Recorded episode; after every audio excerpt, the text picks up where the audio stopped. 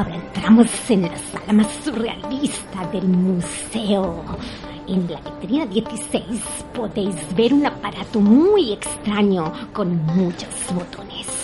Dicen las malas lenguas que lo usaban los políticos como pisapapeles y que además se podían escuchar voces del más allá. Lo llamaban radio.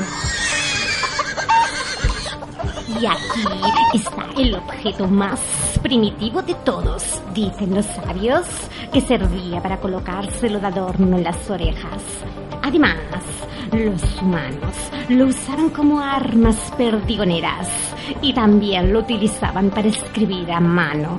Lo llamaban bolígrafo.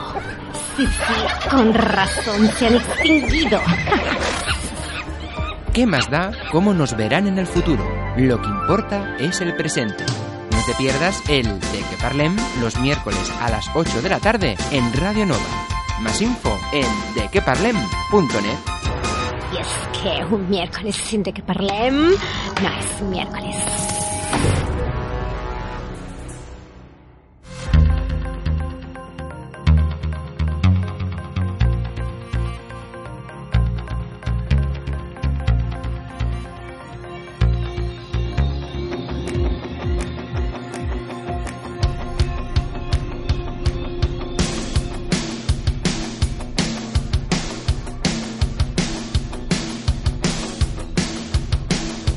De qué parlem con Aitor Bernal en Radio Nova. Muy buenas tardes familia, bienvenidos y bienvenidas a esta nueva edición del De qué Parlem aquí en Radio Nova en la 107.7 de la FM. Como ya sabes, os acompañamos hasta las 9 de la noche y pues también nos puedes escuchar a través de nuestra web en dequeparlem.net lugar donde encontrarás los contenidos del programa y también el podcast para que nos descargues cuando tú quieras y nos puedas escuchar con quien tú quieras.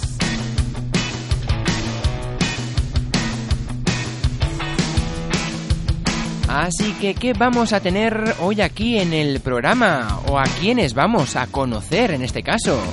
Pues hoy hablaremos con el grupo de música Tales of Gloom. Con ellos conoceremos más sobre sus músicas, curiosidades, etcétera, etcétera. Concretamente, hoy el representante del grupo será Javier Riera, el vocal y guitarrista de Tales of Gloom. Así que venga, quédate con nosotros durante esta horita.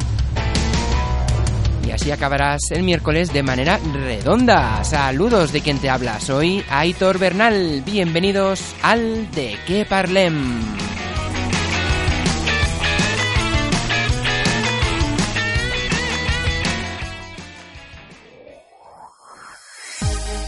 Déjate atrapar por la magia de la radio y por nuestras redes. Si quieres ponerte en contacto con nosotros o participar en el programa, estamos en Twitter, Instagram y Facebook. Tan solo has de escribir de qué parlem en el buscador y nos encontrarás como por arte de magia. Además, también puedes enviarnos un mail a dequeparlem@radionueva.cat o entrar en nuestra web dequeparlem.net. Nos escuchamos. Y qué mejor manera de empezar el programa de hoy que escuchando uno de los temas de Tales of Gloom. ¿Y cuál es ese tema? Pues este, Unexpected Traces of a Fallen Escape.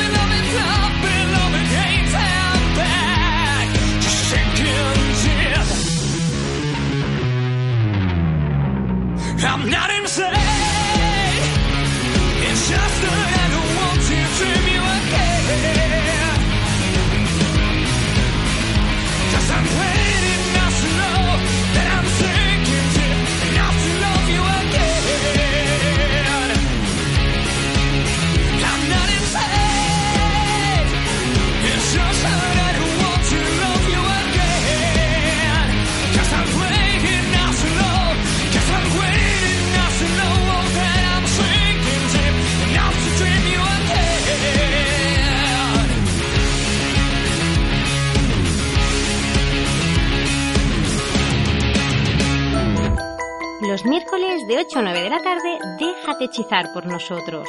¿De qué parlen? En Radio Nova.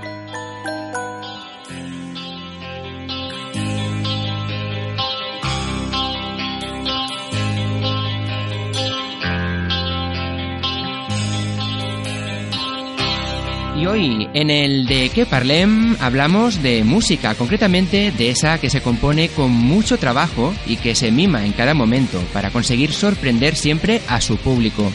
Y aunque se han hecho esperar un poquito, cinco años después de la publicación de su último trabajo, Four Seasons of Gloom, y tras un año de descanso donde han estado envueltos en otros proyectos, Tales of Gloom vuelven con una nueva perspectiva y con energías totalmente renovadas. Una fuerza que podemos ver y escuchar con claridad en su último trabajo. Y para hablar de todo esto y conocerlos un poquito más, tenemos ya a puntito al otro lado de la línea telefónica a su vocalista y hoy representante del grupo, a Javier Riera. Javier, buenas tardes. Hola, buenas tardes, ¿cómo estáis? Muy buenas tardes, pues aquí estamos, deseando de conocer un poquito más sobre vosotros, sobre Tales of Gloom, que habéis vuelto a tope, ¿verdad? Bueno, sí, con ganas hemos vuelto, desde luego. Tenemos, tenemos ganas de presentar estos nuevos temas, de, llevarlos al directo también todas las veces que se pueda y de que, y de que se escuche mucho y de que guste sobre todo. Perfecto, pues vamos a ir poquito a poquito, porque quizá hay gente que nos conoce y os está descubriendo ahora por primera vez. Así que, por el inicio, vamos a ver cómo surgió en un inicio la idea de crear Tales of Gloom. Bueno, en realidad, eh, como todas las cosas en la vida, un poco surgen eh, casi de la inercia o sin haberlas planeado demasiado. Eh, yo empecé a tocar la guitarra un poco tardío. Empecé a tocar la guitarra con 22 años. Y eso sí, me puse, me puse a saco. me puse a tocarla, estaba tocándola todo el día, justo había terminado de estudiar la carrera y estaba ahí a tope, ¿no? Y empecé a, a componer mis propios temas, empecé a grabarlos con la guitarra y con el bajo, eh, a maquetarlos yo, porque tenía ganas de, de- de- de componer y de hacer cosas, pero no con una idea de, en principio, de llevarlo, de llevarlo a directo, de llevarlo al formato de banda, ¿no? Ujú. Pero luego, pues, eh, pues eso, como te decía, como hacen un poco las cosas, pues conoces un par de músicos, te juntas con ellos y dices, mira, pues yo tengo esto. Y parece que les encajó a ellos también. Y empezamos a ver que sí, que, que, que valía la pena intentar eh, llevarlo adelante con, con, con banda completa y empezar a, a sonar un poco por aquí, por Ibiza, que es de donde somos nosotros. Y, y a partir de ahí hemos ido creciendo simplemente. No, no, nunca hemos eh, planteado cosas muy a muy larga perspectiva, pero siempre nos hemos abierto a todo. Hemos sido ambiciosos, pero sin, sin hacer muchos cuentos de la lechera, que, que se dice a veces, ¿no? De, bueno, Sí. ahora vamos a sacar el disco y ahora vamos a ir a... Vamos viendo qué nos va pasando y vamos a, y vamos a actuar un poco sobre ello, pero siempre con ambición y con, con idea de, de- de, bueno, de que suene y de que suene cada vez mejor y de que lo conozca cuanta más gente mejor, por supuesto. Con ideas de pasarlo bien, que es lo que cuenta, ¿no? En- Dentro de lo que Eso es lo más importante, siempre, siempre, sí, sí. Perfecto. ¿Y por qué este nombre, Tales of Gloom? Bueno, pues en un inicio, en esa época en la que yo prácticamente no hacía otra cosa que tocar la guitarra y escribir letras y canciones y tal, eh, estaba muy metido en, en una época de, mi- de mi vida personal, era un poco oscura también, digamos, y aparte estaba escuchando mucho, venía mucho de escuchar la, la- los discos de Smashing Pumpkins, estaba muy metido con The Cure en esa época y todo era como muy sombrío, muy tétrico, ¿no? Sí. Y bueno, la palabra gloom, a mí que la descubrí, pues es una, no es una palabra que se usa especialmente mucho en inglés. Y yo la descubrí justo de una letra de, de Smashing Pumpkins, de una canción del Melancholy and the Sadness que se llama Here You Know Why. Y me gustó porque le busqué el significado y es un signifi- significa melancolía, pero no tiene una no tiene una, un- una traducción exactamente literal. Se puede traducir como melancolía, oscuridad, eh, un tipo de tristeza, pero que no es exactamente tristeza. Me gustó, me gustó. Y bueno, viendo un poco las letras y, y el sonido, sobre todo los primeros temas, que eran muy, muy, muy, muy oscuros, como te decía, Sí. eh, pues pensamos que, que pegaba. También te digo que igual ahora si le hubiéramos, le hubiéramos puesto otro nombre, porque ya ni somos tan oscuros y aparte nos hemos dado cuenta de que, de que a, a la gente le cuesta mucho quedarse con el nombre porque es un poco enrevesado. Si no lo miras muy bien el inglés.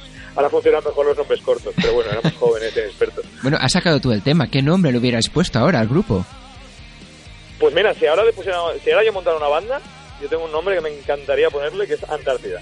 Ah, ah, muy bien. porque también significa muchas cosas y me da rabia que no se me hubiera ocurrido en ese momento, porque, bueno, tiene referencias con mi niñez y me encanta cómo suena y me parece que se puede, aunque en inglés sea Antártica, pero si dices Antártida lo, va- lo puede entender cualquier, cualquier, cualquier lengua más o menos de las cercanas que tenemos por aquí. Entonces hubiera podido, podido funcionar. Bueno, Pero bueno, ya se ha quedado Tales of Gloom, una vez empiezas, una vez sacas el primer disco ya no puedes cambiar el nombre. no, claro, pero bueno, puedes ponerlo en alguno de tus temas, ¿no? El título Puedes y hacer un homenaje. sí, también. Exacto. Sí, sí, sí. Queda ahí pendiente la cosa. Muy bien. Oye, una, una cosita. Eh, vosotros comentáis que sois de Ibiza, ¿no? Eh, unas, bueno, en las islas todo el mundo la- las conoce por el estilo musical que tienen. En cambio, vosotros habéis ido a un estilo contrario al que tenéis siempre allí, ¿no? De que te rodeas. ¿Es una manera Bueno, de, de llamar la atención o de decir de esto me, me desmarco un poco? Mm, no exactamente, no es nada voluntario. Nosotros es que somos rockeros porque lo somos. Entonces, pues Ay, ay. queremos hacer rock, no podemos hacer otra cosa. Pero también es verdad que, que en Ibiza concretamente, eh, claro, la imagen que, que sale al exterior es un poco eso de música electrónica, de, a clubs, de discotecas y tal. Sí. Y es verdad que las hay, es verdad que tienen muchísima asistencia, pero no es, en general no es lo que se escucha aquí en Ibiza, es más bien lo que escucha la gente cuando viene a Ibiza. Entonces, Vale. La gente de Ibiza es tan rockera o tampoco rockera como cualquier otra persona de España. O sea, puedes encontrar la misma cantidad por metro cuadrado de, de rockeros en cualquier otro sitio de España. Claro. Lo que pasa que la que trasciende por un tema turístico y de promoción, sí, bueno, turístico básicamente, Sí. pues es la música electrónica porque porque se ha marcado desde hace años, pues se, se- se llevó a cabo pues toda esta idea de que se- fuera la capital mundial de la música electrónica. Mm. Y, y, bueno, económicamente le rinde muy bien a Ibiza, pero no tiene nada Claro. que ver con lo que a nosotros nos interesa personalmente a nivel musical y nosotros hacemos lo que nos gusta y es lo que, es lo que pretendemos más allá de que sea. O sea, tampoco es que estamos muy orgullosos de ser de Ibiza, nos encanta nuestra isla, pero Ujú. no reivindicamos, o sea, somos de aquí pues, como podemos ser en cualquier otro sitio. Muy bien. Pues si seguimos sondando, en vuestro último trabajo, el Unexpected Traces of a Failing Escape, ¿en qué lo podemos diferenciar de los dos anteriores? Mm, bueno, del primero yo creo que ya el, el segundo ya se desmarcaba mucho porque como te decía el primero era muy muy oscuro, incluso la producción estaba buscando mucho este sonido más oscuro y quizás un poco más vintage, con la batería muy alta, la caja con mucha reverb, la voz con mucha reverb y a partir del segundo ya pues todo eso lo, lo intentamos llevar un poco más a lo llevamos un poco más a modernizarlo, ¿no? Eh, respecto al, al Four Seasons, al, al precedente de, de, de Unexpected eh, este disco es más ecléctico, o sea, es más, perdona, el, el anterior Four Seasons era más ecléctico, este es más mm, más sólido, Sí. no sé cómo definirlo, pero que tiene, un, tiene una línea musical más más mm, más concreta, más eh, unificada, por decirlo de alguna manera, y tiene más presencia el bajo, eh, la producción también está está toda más marcada en el mismo sentido. Es decir, en el Four Seasons, por ejemplo, por poner un ejemplo más concreto, usamos varios tipos de distorsión según el tema que hacíamos. Si queríamos que sonara un poco más, más hard rock o queríamos que sonara un poco más rock alternativo. Y en este hemos usado la misma distorsión con todos los, con todos los temas. Eh, este disco, por ejemplo, lo hemos grabado habiendo preparado mucho las maquetas previamente. Eh, lo hemos grabado con nuestros propios amplificadores, con los mismos efectos que tocamos en directo, es decir, suena mucho más fiel al directo todavía porque porque usamos todo eso, aparte no usamos ningún tipo de arreglos de las voces ni estas cosas que están de moda, bueno, eso no lo hemos usado nunca, autotunes y cosas de estas.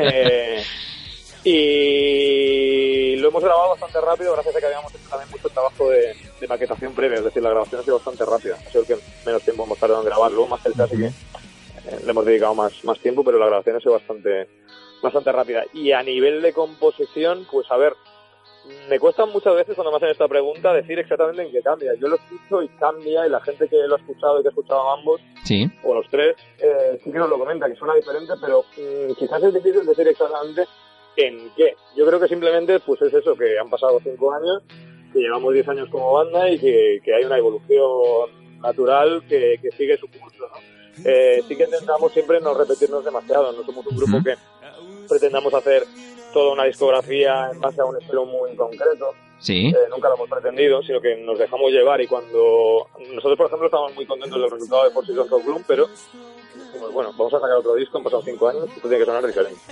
Así que la intención fue que sonara diferente. Ahora, eh, darte los detalles concretos no te sabría decir, yo creo que suena diferente. Muy bien. Porque este álbum cuenta con 12 temas, ¿verdad? Todos en inglés. Ujú. Y a veces... la- 12 la- más un bonus track, sí. sí, entonces la, la- la pregunta que siempre surge es, eh, ¿el rock suena mejor en inglés?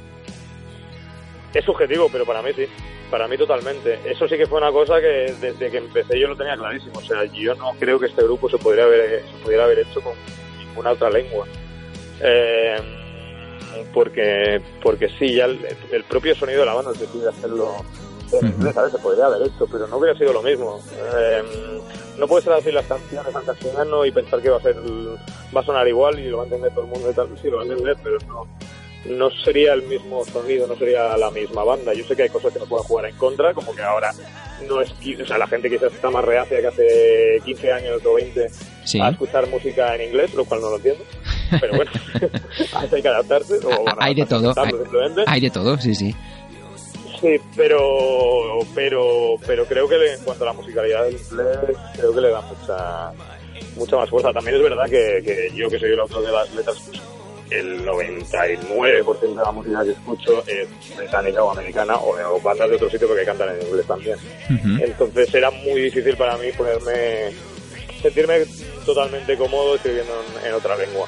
Muy bien. En castellano o en catalán me, me- me- me sentiría un poco extraño a la hora de componer, sobre todo con el, con esa intención de sonido que teníamos. Muy bien. Ahora que hablas de componer, eh, es como la pregunta que qué es primero, ¿no? Si el huevo, la gallina. Eh, cuando compones, ¿en qué piensas primero? ¿En la melodía, en la letra o por dónde empiezas? La melodía. La melodía va a marcar, porque al final hacemos música. Eh, yo sé que hay gente que lo hace diferente y lo hace muy bien, pero yo no sería capaz. O sea, a veces incluso primero la armonía. sacamos unos acordes y luego intentamos cantar por encima, sin decir nada todavía, ¿no? Sí y, y, luego adaptarme a la letra, que luego cuando le metes la letra que que no también a veces te cambia un poco la melodía, pero como la línea base ya está hecha, sí. eso enriquece. En cambio, si lo hiciera al revés, no o sea, que, estaría, que luego no me encajaría las cosas, que a lo mejor habría dicho unos poemas que diría, oh, qué maravilla, ¿sabes? Pero, pero no, o sea, no, no, sonaría, no sonaría igual y al final lo que hacemos es música. Claro. La, la letra es importante, intentamos que, que, decir cosas que nos apetece decir y todo eso, pero la música siempre, somos una banda de música, y la música tiene que ir por, por, por encima. Entonces es la manera más cómoda y con la que siempre he trabajado yo es haciéndolo de esta manera. Perfecto. ¿Y del conjunto del disco, cuál es ese tema que te, te toca la parte más sensible a nivel personal? Mm, hay varios, hay varios, siempre hay varios, y eso supongo que es bueno, por lo menos para nosotros, para sentirnos gratificados. Pero quizás el que más, el que más es la balada, normal eh, que quizá de letras de las más optimistas, porque se sale un poco del del canon catártico que tienen la mayoría de las letras, un poco más es como un, elogio a una persona que, que me ha ayudado mucho. ¿Podemos saber quién es esa persona? bueno, el, domingo tuvimos concierto y la, y la tocando y hay esa persona adelante y la verdad es que fue, fue impactante, fue un hecho. Claro, fue especial, ¿no? Ese momento, dedicar a esa persona que estuviera ahí. Sí, sí. Y para componer, además de pensar en la melodía, ¿tienes alguna... ¿Cómo sueles inspirarte, no? ¿En qué piensas o tienes alguna técnica? Si hay gente que está escuchando y se está iniciando en el mundo de la música y quiere componer o crear también, ¿alguna técnica para decir, ostras, pues yo me inspiro en esto o pienso en esto o, ¿De dónde puede surgir la Ya me gustaría, no, no, sé si yo soy la, mejor persona para, para dar eh, consejos a nadie que esté empezando, pero bueno, si puede servir de algo, o aunque sea para contestar a tu pregunta, yo me dejo bastante llevar. Eh, no tardo mucho en las letras y en las melodías, depende de la época, estoy muy inspirado o no lo estoy. o, no lo estamos también, porque al final es un trabajo conjunto. O sea, sí que es la parte de voz la llevo yo, pero al final es un trabajo de, de todos y también depende de la inspiración que tengamos todos. Y luego encuentro las letras, eh, una vez tengo la melodía y tal, la verdad es que me salen bastante fácil y me salen bastante automáticas. Es decir, empiezo soltando lo primero que me parezca que me, que me cuadra un poco la melodía, que luego si hace falta reescribirlo, lo reescribiré. Y a partir de ahí, enseguida como que le, encuentro un sentido a la, a la canción, aunque sea un poco, un sentido un poco, porque las letras no son muy explícitas y no son un poco metafóricas extrañas, son, no sé cómo definirlas yo tampoco, pero no son, no te están contando una historia desde el principio a fin generalmente, Perfecto. sino que te evocan cosas, sensaciones, eh, recuerdos, eh, odios, rabias, eh, amor, tristeza, etcétera, ¿no? Y, un poco todo pues sacado desde dentro, vomitado casi a veces digo. y entonces dejo eso un, un poco que, que, que sobre la melodía me salgan me salgan cosas y, y, coger la línea, la primera línea que me viene e intentar intentar salir de ahí y sí, eso sí, reescribir, releer y ver un poquito cómo, cómo va. Muy bien. Eh, antes has comentado, y hace nada también, el tema de los conciertos, que suelen ser potentes y que cuando, o sea, este disco que has comentado antes está pensado en que suene como el directo, ¿no? Sin añadir, como decías en el directo, artificios como muchos otros grupos hacen en este caso, ¿cierto? Sí, porque Sí, perdona, perdona. Sí, sí, no, no, sí, dime, cuéntame.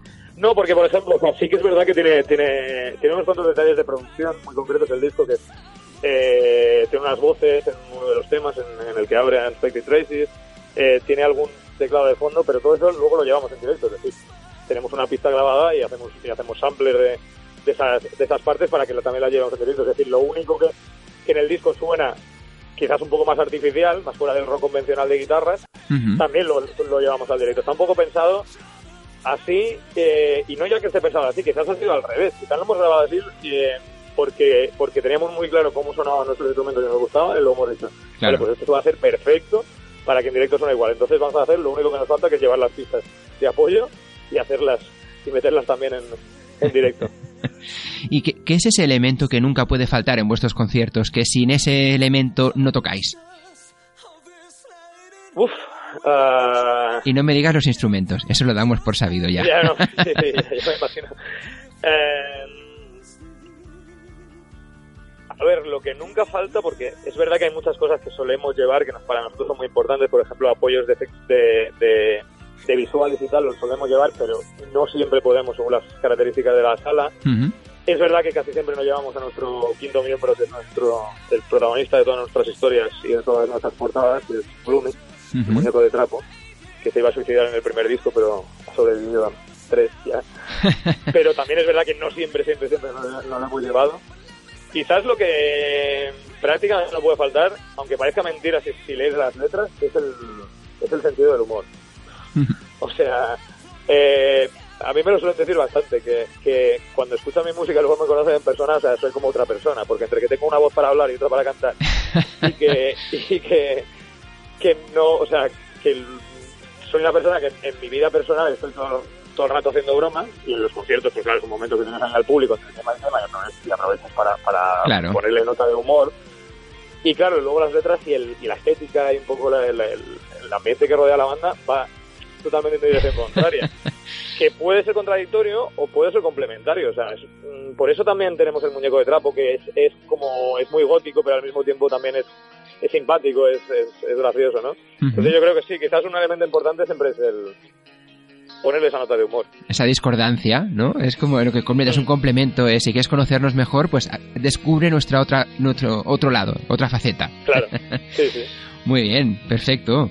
Eh, en cuando tocáis en directo o demás, eh, ¿soléis ser supersticiosos o, o no? ¿No creéis en las supersticiones? Mm, No, y me atrevería a decir que ninguno de la banda no lo he visto nunca hacer nada demasiado raro. no, Bueno. no, no. La verdad es que no, no, ostras, no. Mira, y mira que estas cosas luego le dan, le dan como, como leyenda, ¿no? Al grupo, ¿no? Pues mira, quería tener ahí Pues tendríais que... cuatro bolas de billar, pero no, no, no somos muy caprichosos en estas cosas. Queremos que nos suenen bien los, los instrumentos, los amplificadores y poder probar tranquilamente y eso sí, pero lo que son cosas más, más raras o más etéreas, eh, no, la verdad es que. ¿Y tenéis algún momento de esos de tierra trágame? ¿O no? Hombre, alguno lo ha habido. Ha habido alguno lo ha habido siempre. ¿Algún? Llevamos más de 300 conciertos alguna vez. es como cada vez menos, cada vez menos, afortunadamente. Alguna vez también que sales una sala, llegas a una sala corriendo rapidísimo de venir de tocar el día antes a otra ciudad y llegas a la sala con toda la emoción y ves ahí y hay ocho personas. Bueno, Que al final lo das igual, ¿eh? Y, y, oye, eh, hemos tocado con 400 personas que han dado mucho menos de 12. claro, sí, sí. Es verdad, o sea, al final, al final la... lo importante es que las que estén, a ver, es importante que te, escuche cuanta más gente mejor y también, evidentemente, te gusta que la sala esté llena o que, haya, Ujú. que haya gente, ¿no? que haya ambiente. Pero que hay muchas veces que cuando llevas un ratito tocando te da exactamente lo mismo y hay veces que hasta conectas mejor habiendo pues eso, 12 Claro. o 20 o 25. Si hay cuatro y lo dan todo, pues oye, mejor que una sala llena que no den nada. Claro, también es- es- es muy incómodo estar con 250 personas y y que los ves que no te están ni mirando por los móviles. Eso es cierto, verdad. yo los prohibiría los conciertos ya, los móviles, pero No. bueno, eso es otro tema que daría para un programa entero. Sí, porque es verdad que cuando estás eh, tocando ves que la gente empieza a grabar o a estar con el móvil y dices, pues si no me están mirando a mí, están mirando a la pantalla del móvil y están en directo, ¿no? Claro, sí, sí. A ver, que a mí no me... O sea, está guay que luego te pasan un billete ahí... Mira, estos 45 segundos y tal, te dices, vale, si, si te has tirado estos 45 segundos para tener el recuerdo me parece súper bien. Pero esta gente que ve los conciertos desde una pantalla, y ya lo digo más, más que ahora como músico, como espectador. O sea, cuando yo he ido a ver a mis bandas, Sí. eh, recuerdo un concierto de Muse en 2013 en Barcelona, Mm. que aquello era increíble, o sea, es que no podías ver porque todo el mundo estaba con, el- con la mano, mira que estaba cerca del escenario, estaba todo el mundo con la mano levantada, pero, pero medio concierto ahí, pero a ver, o sea, si luego cuando lo vas a ver, te va a temblar la mano, lo vas a escuchar fatal. Sí. Eh, haz tres fotos, súbelas para decir que has estado aquí, para tener el recuerdo, pero Y y ta- el concierto que esto va a ser una vez en la vida. Y también te digo una cosa, como consumidor habitual de conciertos, que me gusta ir a conciertos y vivir el directo, es muy molesto tener a la gente delante con el brazo levantado, con los aparatitos, Claro, es que porque no ves nada. Sí, sí, sí, es que es, es exactamente eso, te tapan, te tapan y... eh, pero bueno, nos tendremos que adaptar a, a los... Sí, Eso sí. demuestra también que nos estamos haciendo mayores ya. Cuando empezamos a poner cascarrabias con las nuevas tecnologías, Vaya, ya vaya. empezamos a tener una edad. Ya, ya. Pues pues, aparte de la tecnología, ¿qué es lo más difícil que tú crees que, que hay en el mundo de la música? Uf, lo más difícil. Bueno, hay algo que es imposible, que es gustarle a todo el mundo, pero el que crea que le va a gustar a todo el mundo creo que se ha equivocado. Eh, Que cambie de profesión. difícil- hombre, lo más difícil es conseguir un éxito multitudinario. Lo que pasa que, mm, hombre, no te, diré, no te diré que no me gustaría que Tales of Bloom llegara a tener un éxito, digamos, en todo el mundo. Pero soy re- soy realista y sé que no va a ser así. Entonces, eh, el, el difícil es cada día a día, o sea, el, el tema es que cada día tienes que estar ahí currándotelo, tienes que estar pues, buscando conciertos, eh, preparándolos, haciéndolos bien, componiendo, eh, organizando también, o sea, intentándote coordinar con toda la banda, que todo fluya, que todo vaya bien, que todo el mundo esté remando en la misma dirección, es, después de 10 años no es, no es fácil, no es fácil, o sea, tienes que tener las ideas muy claras y tienes que tener muchas ganas Sí. y, y hay muchas veces, hay momentos en los que dices, oye, lo dejamos. Eh, nos ha pasado, nos ha pasado y yo creo que a todo el mundo, a todas las bandas que llevan años, pues en algún momento lo han tenido, pero nunca nos ha pasado lo suficiente como para que realmente no nos lo pudiéramos plantear de verdad y por eso seguimos y por eso seguimos esforzándonos para que todo vaya lo mejor posible siempre. Muy bien, perfectísimo. Eh, y ah, comentabas lo de los conciertos y tal. Eh, ¿Dónde podemos encontrar información del grupo? O sea, quién está al día de los conciertos, dónde tocáis y demás. ¿Dónde pueden acudir para encontrar información? Pues principalmente en, en nuestra página de Facebook, eh, Tales of Bloom, Tales of Gloom, lo, lo diremos así para que, para que nos encuentren fácil, con Sí. G-L-O-O-M. Y también en Instagram con el mismo nombre, es donde, y en Twitter también, pero donde estamos más activos sobre todo es en Facebook y en, y en Instagram. Y luego ya para escuchar la música y todo eso, pues estamos en la mayoría de plataformas habituales, iTunes, eh, Spotify, tenemos nuestro Bandcamp también, que se puede conseguir los discos físicos, pues si hay nostálgicos. A mí me encanta mucho lo de los discos de, de verdad, de los que puedes tocar y ojear el libreto. Sí, los tangibles. es otra cosa que es otra cosa que nos vamos a tener que acostumbrar que va a desaparecer. Pues sí. Eh, Javier, estamos hablando contigo, pero también hay más componentes en la banda. ¿Nos Por puedes supuesto, eh, hacer en, en una línea, en una frase, eh, decirnos cada uno de ellos y cómo lo describes? Una característica de cada uno de ellos. Vale, empiezo por el que ha entrado más recientemente, que es el que ha entrado ahora en la banda, el nuevo bajista, que es Fran, que entró cuando, cuando empezamos a componer los temas del nuevo disco. Fran es eh, sería el, el, el músico clásico, no, no músico clásico de que sea de música clásica, sino el músico que, que conoce exactamente dónde están todas las armonías, todas las escalas, absolutamente todo, cómo se tiene que, que estructurar un, una, un arpegio, una, una armonía, lo que sea, y además cómo, cómo grabarlo y que suene bien. Es decir, eh, eh, sabe mezclar, es muy de escuela, su padre es, su padre era, es músico de jazz, excelente bajista de jazz, y es el, quizás es el que es más académico, sería el más académico de la banda. Eh, Danilo, el batería, es... eh, bueno, Danilo es genial, o sea, Danilo es... eh, yo creo que, el otro día lo estaba pensando, yo creo que Danilo, Danilo lo han puesto, ha ha aparecido en mi vida para que sea una cura de humildad, porque en todo lo que crea que yo, que, que yo puedo ser bueno, se me da bien, a él se le dará mejor. Entonces, es, es, es genial, además no le puedes ganar nunca en una discusión porque siempre va a ganar, incluso cuando no tiene razón, porque siempre sabe, es, es, es brillante. Y luego, está muy bien porque es muy crítico y siempre es el cuando crees que lo estamos haciendo todo súper bien siempre Danilo va a decir algo que te va a hacer, que te va a hacer hacerlo mejor. Esa voz crítica. del mundo lo cual me encanta. O sea y luego Chucky pues bueno Chucky montamos la banda juntos hace 11 años ya casi y es musicalmente es mi hermano. O sea no, no puedo decir eh, nada más de él. Yo creo que eso lo dice todo. Es mi, hermano es que es, es eh, con el que indudablemente yo ahora mismo con ninguno de los o sea no, creo que no se podría hacer con ninguno de los de los que estamos sin ninguno de los que estamos pero con él con, con mucha más diferencia eh, es indispensable es, es, es, es el quizás eh, yo sería la cabeza del Bloom y él es el corazón. Muy o el bien. pulmón a veces también un poco Para coger aire. sí Muy bien. Y si ahora a esta descripción añadimos, piensas en un animal, ¿y qué animal asignarías a cada uno de ellos? Esta es buena. Ah, uf. Seguro que a veces, Fran- alguna vez lo has pensado seguro. Pues ahora, a ver, ¿qué nos cuentas? A ver, animales somos muchos los cuatro, pero, pero así concretamente, Fran podría ser. Ah, vale, empiezo por Danilo, que ya lo tengo. Danilo, Danilo el batería, podría ser un gato. Un gato. Muy listo. Ujú. Eh, es- puedes confiar en él, pero si te has ganado su confianza previamente. Es decir, te tienes que ganar su confianza. Y te va a querer muchísimo, pero si haces algo mal, te va a dañar. Está bien. Bueno, Entonces, sí, sí. Y aparte tiene, mira- tiene, la, tiene la mirada de Garfield. O sea, tú, tú le pones gafas de sol a Garfield y y Daniel. ah, pues ves, ya, ya tenemos al gato de la banda. Perfecto. Al ¿Qué más tenemos? Aparte, a mí me encantan los gatos, o sea que... eh, sería... Suki sería un león. Un león porque es fiero. En, cuando está en el escenario es, es todo rabia y, y emoción. Pero luego es, es tranquilito y es, y es a veces un poco vago, hay que decir. Entonces los leones también son un poco así. Bueno, se toma su descanso de vez en cuando también. No siempre están ahí al Sí, sí, acecho. sí. Sí, sí, sí. Y a veces se lo puede hacer la leona, pues él se queda tranquilo. Bien, bien. Y Fran...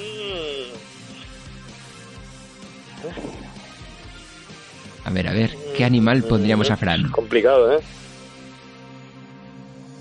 Estás tú. Estas preguntas ornitológicas no me las esperaba, ¿eh? Fran podría ser... Lo que se te pase por la cabeza. A ver. Algún tipo de pájaro, pero no sabría decirte cuál porque no soy muy experto en pájaros. Bueno, pues un pájaro y pero por qué algún pájaro. tipo de, de pájaro porque es como que tiene la vista un poco alzada, o sea, lo ven todo desde... Quizás también porque como, como ha llegado y además es más académico, Sí. eh, tiene una visión, digamos, un poco... Un águila, quizás, o un búho. Ujú.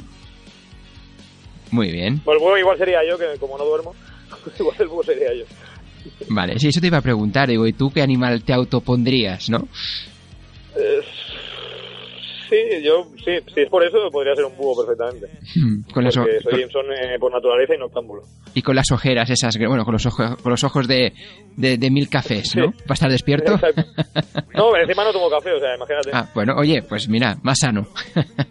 Sí, sí. Perfecto, entonces.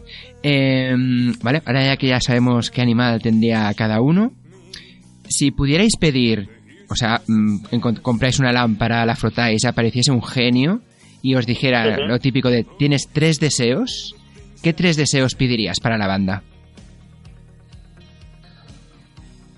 El primero, que duremos muchos años. Que sigamos a tope, además, durante todos esos años. Que creo que se puede entrar en uno, ¿no?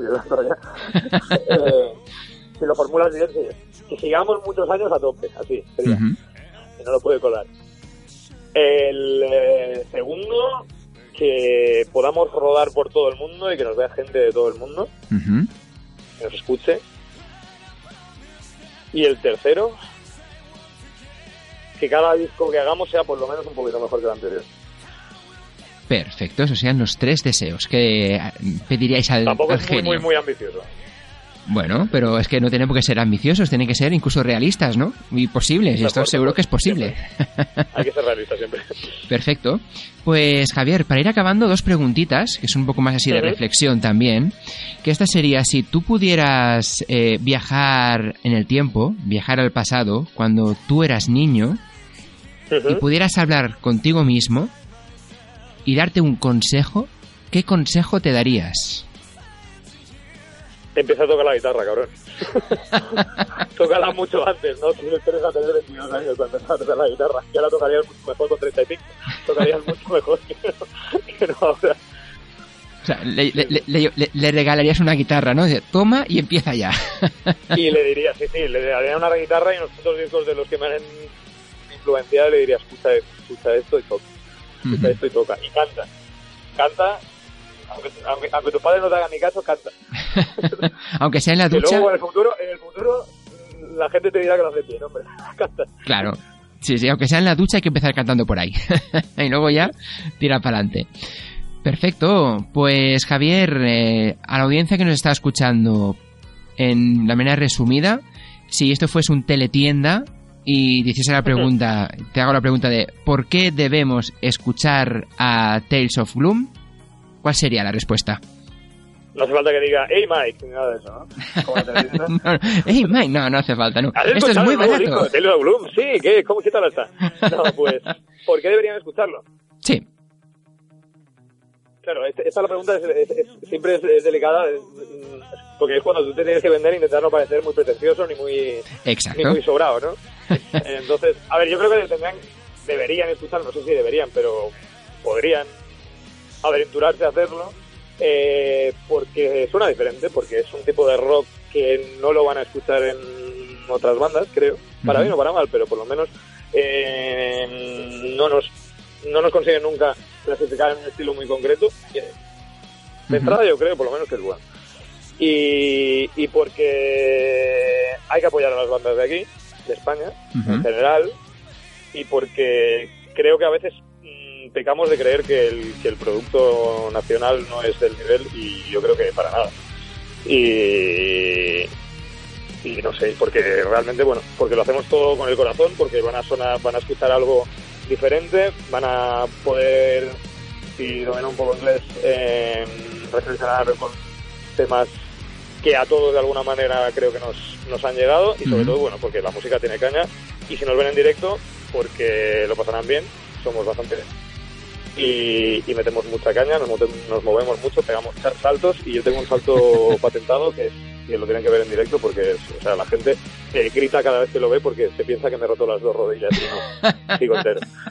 Y solo por eso, pues mira, Es el golpe de efecto, ¿no? Literalmente, el golpe de efecto. Bien. exacto. Perfecto, pues Javier, eh, ahí queda. Muchas gracias, sobre todo por acompañarnos y compartir durante este ratito un poquito más sobre vosotros, sobre Tales of Gloom, sobre vuestra música, vuestras curiosidades y también por mostrarnos que dentro de lo que cabe mucha gente piensa, no, es que cuando ven a un grupo o a un cantante lo ven como muy lejano, pues lo importante es mostrar esa parte humana que has demostrado aquí en la entrevista, ¿no? en, en esas situaciones, hablando desde el corazón, como bien has comentado y has ido diciendo.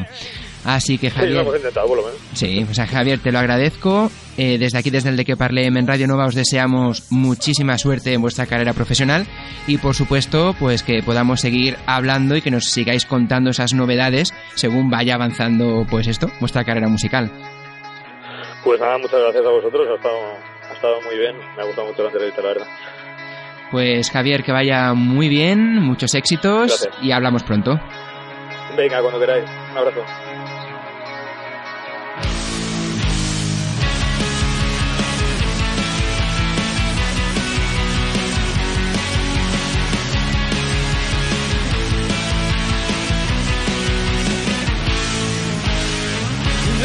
My face, so so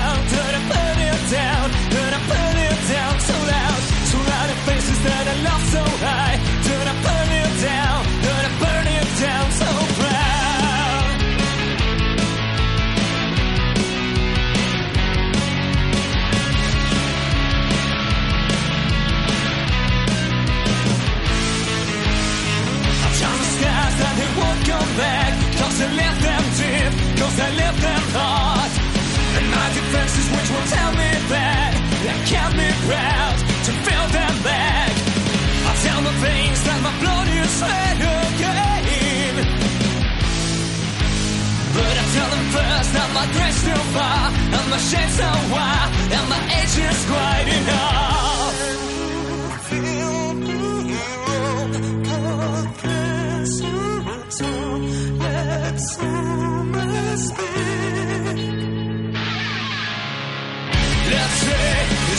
you.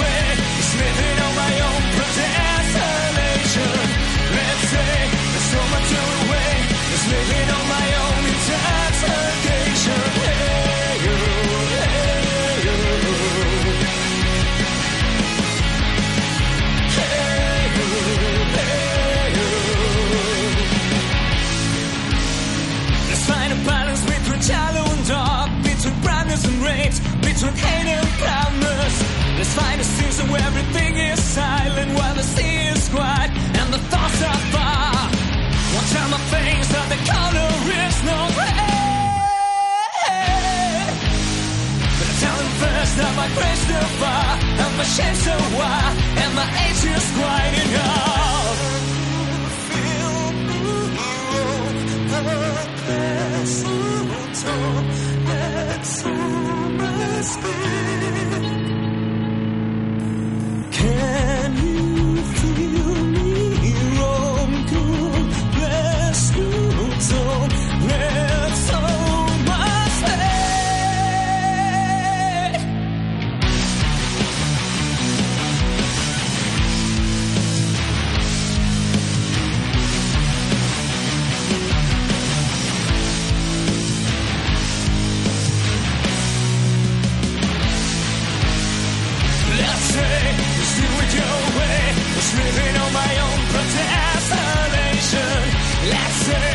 trauma to living on my own is intoxication.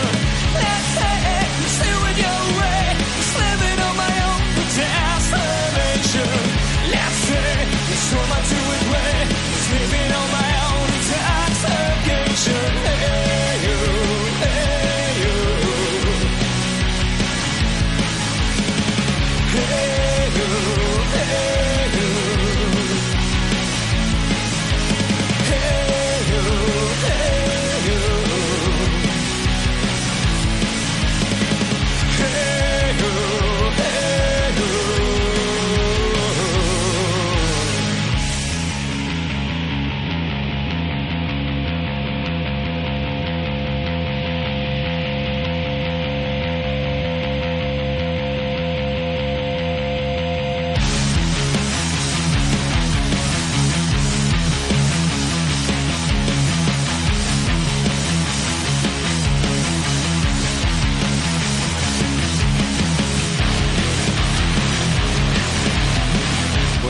hablar con Javier, continuamos escuchando más temas como el que acabamos de escuchar y el que vamos a escuchar a continuación.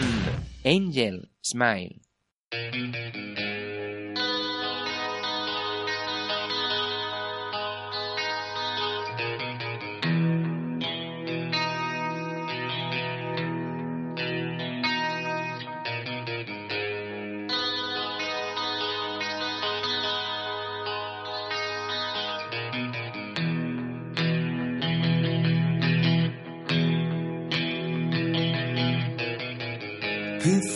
You played my solos, I was hanging on today.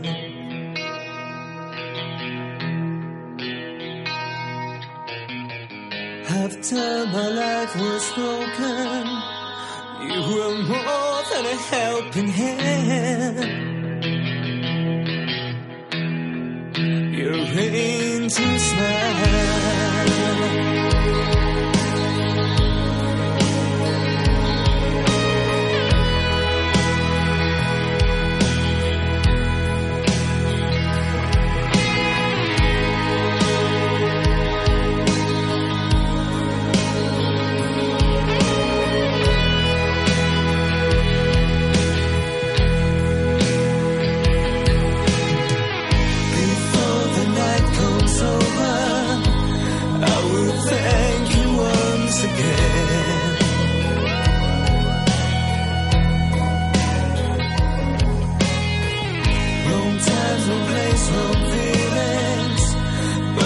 You through my veins, my veins, my veins.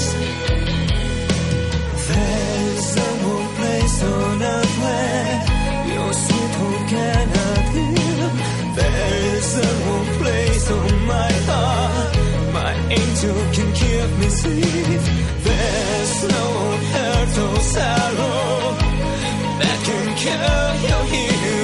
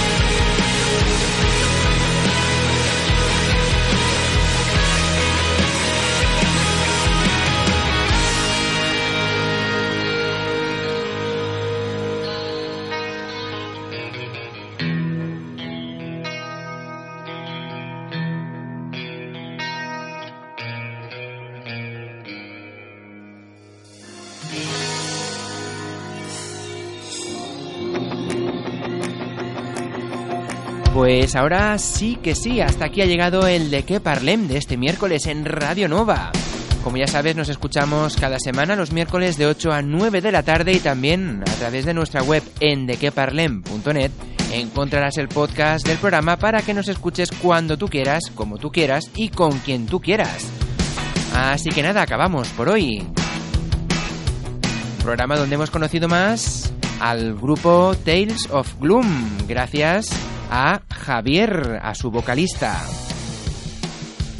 Así que chicos, gracias por haber participado hoy aquí en el de que parlem y haber compartido este ratito con nosotros para conocer más sobre vuestra música y esas curiosidades del grupo que han ido saliendo.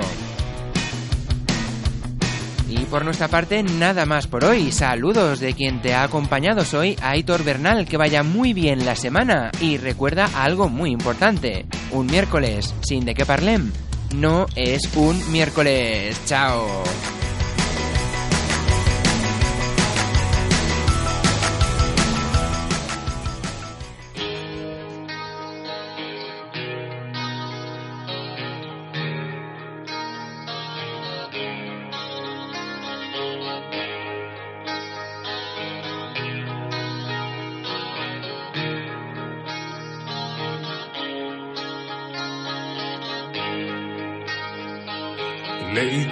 Change what I've done.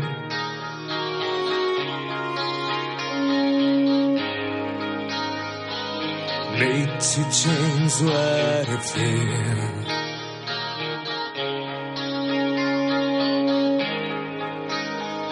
The day you were gone is so far. You don't mind many songs I have written to you. Cause maybe I wrote them too late. Cause now you don't feel the same. Why I wasn't prepared.